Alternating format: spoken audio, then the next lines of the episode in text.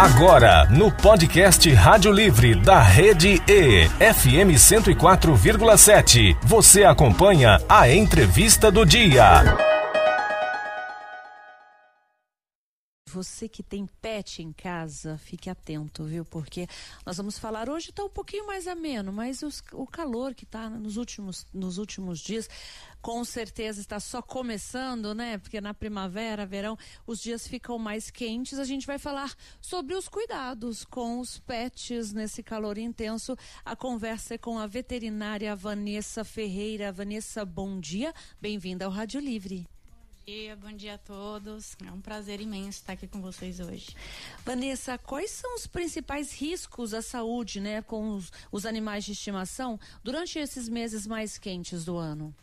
Então, os riscos, né, o principal deles é a hipertermia, que é o aumento da temperatura corporal, né, desidratação, queima dos coxins, que são as famosas almofadinhas, né, dos pets, e até o, o câncer, né, o câncer de pele, que também acontece. O que a gente vê às vezes em casa também com gatinho ou com cachorrinho, às vezes eles vão ali na frente do ventilador, eles também sentem calor, né? Sentem calor. Eles sentem calor como, como os humanos, assim, né? Apesar, ele tem os, o pelo, o pelo do animal, ele serve tanto, é, de proteção também, para tanto para o frio quanto para o calor. Ele é um mecanismo de proteção também, o pelo. Né? Porque as pessoas às vezes pensam, ai, ah, vou tosar o animal no zero. Né? Pensando em deixar o, o animalzinho já pra, por conta do calor. Mas o, o, pelo do animal também é uma forma de proteção térmica. Tanto para o frio quanto, quanto para o calor. Vanessa, tem protetor solar para pet? Tem. Já no mercado existe, existem já várias é, marcas né, disponíveis e é bem legal, assim. Hoje em dia. É importante. É importante. Né? É bem legal. Se o animal vai ficar muito exposto, tem animais que branquinhos, né, com os mais clarinhos assim. Assim como a nossa pele, sim. o animal também, tiver o pelo mais branquinho, tem que tomar mais cuidado. Mais cuidado. Olha só. Tá vendo? E a gente não sabe disso, né? É. é comum nessa época do ano também alguns animais fazerem a troca de pelagem, né, Vanessa? Tem, tem a troca, sim. Eles trocam aí. É, começa a gente soltar muito pelo em casa, mas essa troca, ela, é, ela, ela acontece mesmo, né? Tem que só ficar atento se não tá demais, se não tá começando a ter falha, né, no pelo, fazendo buracos, assim, que dê pra ver a pele mesmo do bichinho. Aí já precisa ver se tá certo isso. É, porque eu, eu tive um labrador uma vez e eu lembro que o veterinário me falou, na frente tá caindo muito pelo. Não, é a época de cair o pelo porque ele tem é, a, a, a troca para cada estação, digamos assim. Eles vão né, se adequando, é isso mesmo? Eles trocam de pelo, sim. Vanessa, e assim como nós, né, os animais precisam se hidratar também, é preciso estar atento ali, se tem água para eles, está tudo certo. E até uma, uma dúvida também do Bernardo Quartinho aqui no início do programa, falando sobre quando o animal, ou o gato ou o cachorro, está com a língua para fora, né, Quartinho? Será que ele está é, é, é, ofegante, ofegante né? Com a língua para fora. Estava observando, né? A gente tem gatos em casa e uma das nossos, um dos nossos pets estava com a língua para fora, ofegante, corria para um lado, corria para o outro, parava e não estava tão calor assim. Aí a gente comentando, o que, que pode ser? Minha esposa falou, ah, será que ela está com, com calor, tá ofegante? Né? Eu falei, é, vamos, vamos dar banho, né? Não, mas não dá, não dá para dar banho. Falei, mano, então o que, que nós vamos fazer? Vamos, vamos observar. Água né? pra... Não, mas bastante água, mas é. fica essa preocupação e a gente fica sem saber o que fazer às vezes. É, no calor, é, se o calor está muito intenso, eles podem sim ficar ofegantes, né? Por conta da temperatura mesmo. Mas no caso da, da sua gatinha, tem que ver se tem algum outro motivo, né? Porque se não está muito quente, se ela está tranquila no ambiente que ela está acostumada, tem que ver se não é dor, o que está causando isso. Uma pergunta, pode dar água gelada para pet, para cachorro, botar Boa gelo pergunta. ali? Pode. Pode colocar pode. ali? No calor a gente até recomenda. Calor muito intenso, você coloca lá o potinho, pode colocar as pedrinhas de gelo para eles irem lambendo, até uma forma deles distraírem também, né? Enriquecimento ambiental chama.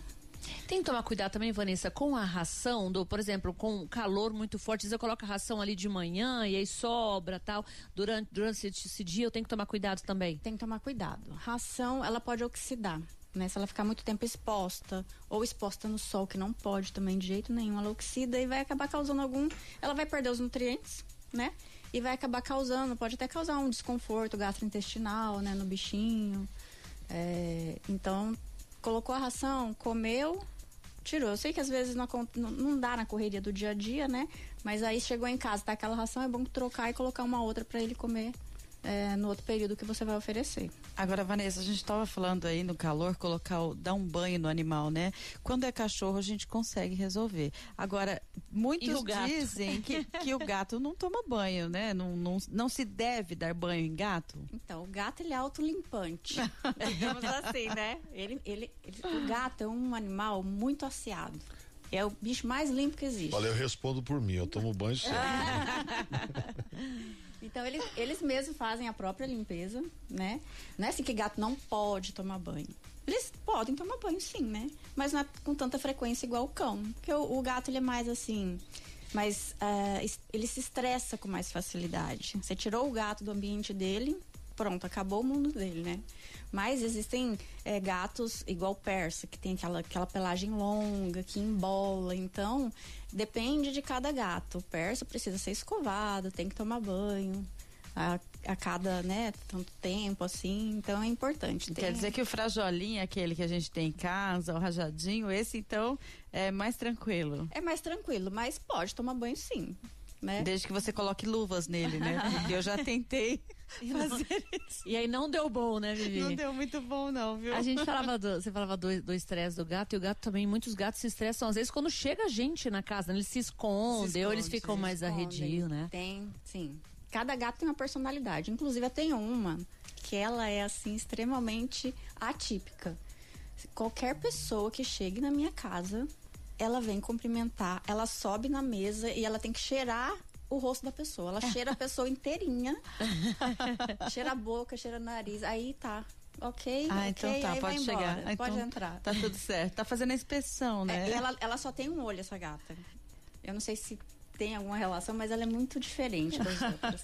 Eu queria fazer uma pergunta, um, é. duas perguntas. Aliás, verdade. eu sei que você quer perguntar por que o cachorro não gosta do correio, não é isso? Não, é? também é. Por que é, cachorro... tô sabendo, que a gente falou que é dia do correio, aí você fez essa ligação. Eu também, por que cachorro não gosta de correio? Mas eu queria uma pergunta que a, a, fica na cabeça da gente, gato castrado, cachorro castrado, tem que ter ração especial ou pode comer outro tipo de ração? Você fala, ah, não, não vai fazer diferença, existe, pode desenvolver alguma patologia se comer aquela ração convencional. O animal castrado tem que comer essa, essa ração específica? Então, depende, assim, né? Uh, a ração para, para animais castrados, ela é indicada assim. A partir do momento que você catra seu animal, você pode estar oferecendo essa ração. Né? Porque tem alguns, assim, não é regra, mas tem alguns que começam a ganhar um pouquinho mais de peso, que eles ficam mais preguiçosos, né? Mas não é uma regra, tá? Então vai muito assim da indicação do veterinário, né? Para o momento que o pet tá, você leva lá seu animalzinho pro veterinário é, examinar, ver como que ele tá, para ver se ele tem indicação ou não. Mas não, não faz mal. Agora, você falava no início da nossa conversa a respeito da almofadinha, né? Uhum. A almofadinha na patinha do gato, do cachorro, né? Eu ac acredito que o problema seja maior com o cachorro, com cães que a gente sai para passear, né? Uhum. Qual que é a orientação nesses dias quentes? O que, que a gente faz? A gente coloca lá a meia, coloca um, uma proteçãozinha? Então, o indicado é você tem o costume de passear com seu pet. O indicado é passear antes das 10 da manhã ou depois das 16 da tarde, que, que é o horário que o sol está mais, né? Os raios solares estão mais a menos, né?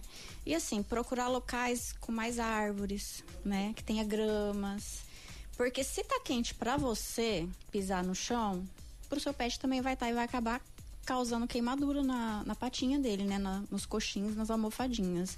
Então, assim, tem até uma, a regra dos 7 segundos, que você coloca sua mão, o dorso da mão na superfície, né? Se você aguentar ficar sete segundos ali, o seu pet também consegue. Então a gente tem que ter essa, essa noção, né? Porque eu já vi gente passeando com pet meio-dia. Né? Isso não é legal. Não é, não é legal passear meio-dia com pet, nem para a pessoa, nem para o animal, né? Então tem que ter essa consciência mesmo. Vanessa, uma outra pergunta que muita gente tem essa dúvida, às vezes é, é sobre dar comida aos animais. Ou às vezes você tá ali almoçando, o cachorrinho chega a apertar, vou dar uma carninha para ele, ou até, sabe? Isso pode ou isso não pode? Isso não pode. Ouviu, dona Ana Lúcia? Porque minha, cachorro, minha gata mirra, essa cachorra tá com essa gata tá com fome, tem que dar comida. E aí você, você acha que o correto é dar duas? É, o, o indicado é assim, né? Duas vezes ao dia, de manhã e no final do dia. Exceto os filhotes que eles precisam comer. Ah, ah os meus não entendem isso, tempo. não. Eles acham que eles têm que comer o dia inteiro. É que eles, assim, enquanto tem comida, eles estão comendo. E assim, a comida do humano, ela não é feita pro pet. Porque tem tempero, tem cebola, tem alho que é altamente tóxico para animais. Dependendo da quantidade que eles comem, faz assim um mal que pode até levar a óbito em alguns casos, né? Então, por isso, assim, animal pode comer é, comida? Pode, mas aquela que é feita para ele, né? Hoje em dia tem até empresas que fazem esse tipo de alimentação natural, né? Que é um, é um jeito diferente de preparo, eles colocam os, os condimentos que o pet pode estar tá comendo, que não vai fazer mal, então tem que ter esse cuidado. Agora, nossa comida com o nosso tempero, jamais. jamais. São 7h55, o Elvio Loureiro está aqui na audiência. Bom dia, Elvio. Uma ótima semana para você. Doutora Vanessa, uma outra questão é a leishmaniose, né? A convivência até da, do, do humano com o animal que tem essa doença e até é, é, o animal, né, que tem a leishmaniose. Conta um pouquinho pra gente. Então, hoje aqui a nossa região é região muito endêmica, né? Os casos estão por aí, em todos os lugares você acaba vendo. Hoje em dia existe um tratamento, né? Que é autorizado pelo mapa. Então, o animal positivo em tratamento, né? Usando a coleira, tomando a medicação, tendo acompanhamento médico veterinário, né? Então ele, ele não transmite mais, ele não tem esse perigo de transmitir, porque a gente precisa ter o mosquito para picar o animal para transmitir para os seres humanos ou para outro animal.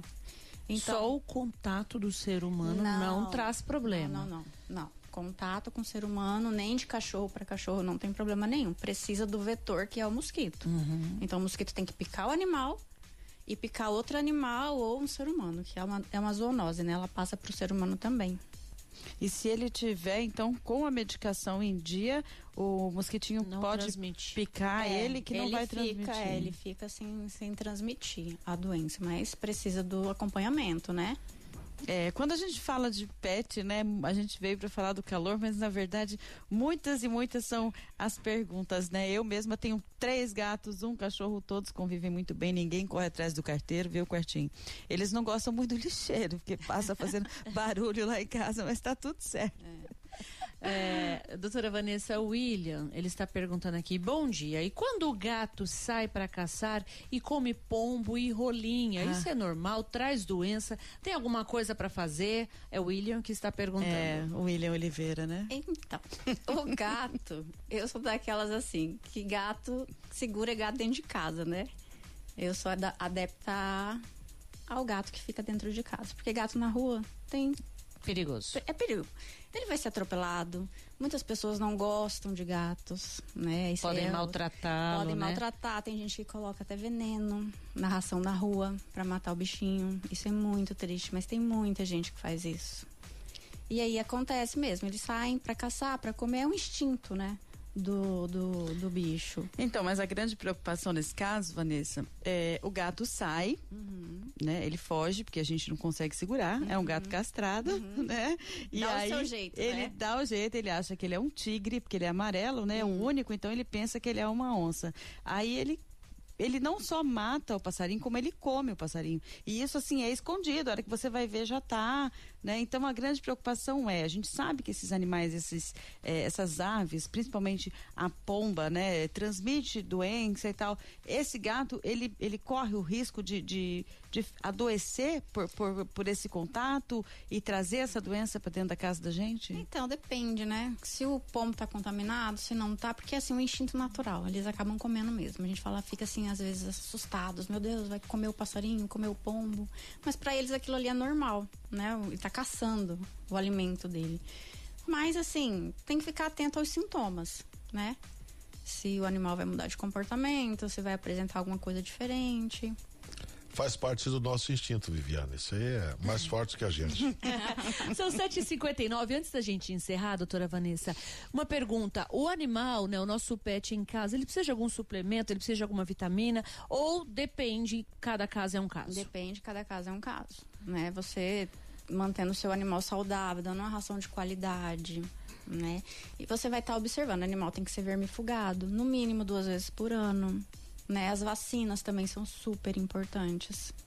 Tem que estar tá em dia. No caso dos gatos, qual a vacina mais indicada? Aquela que não pode faltar? Obrigatória. É.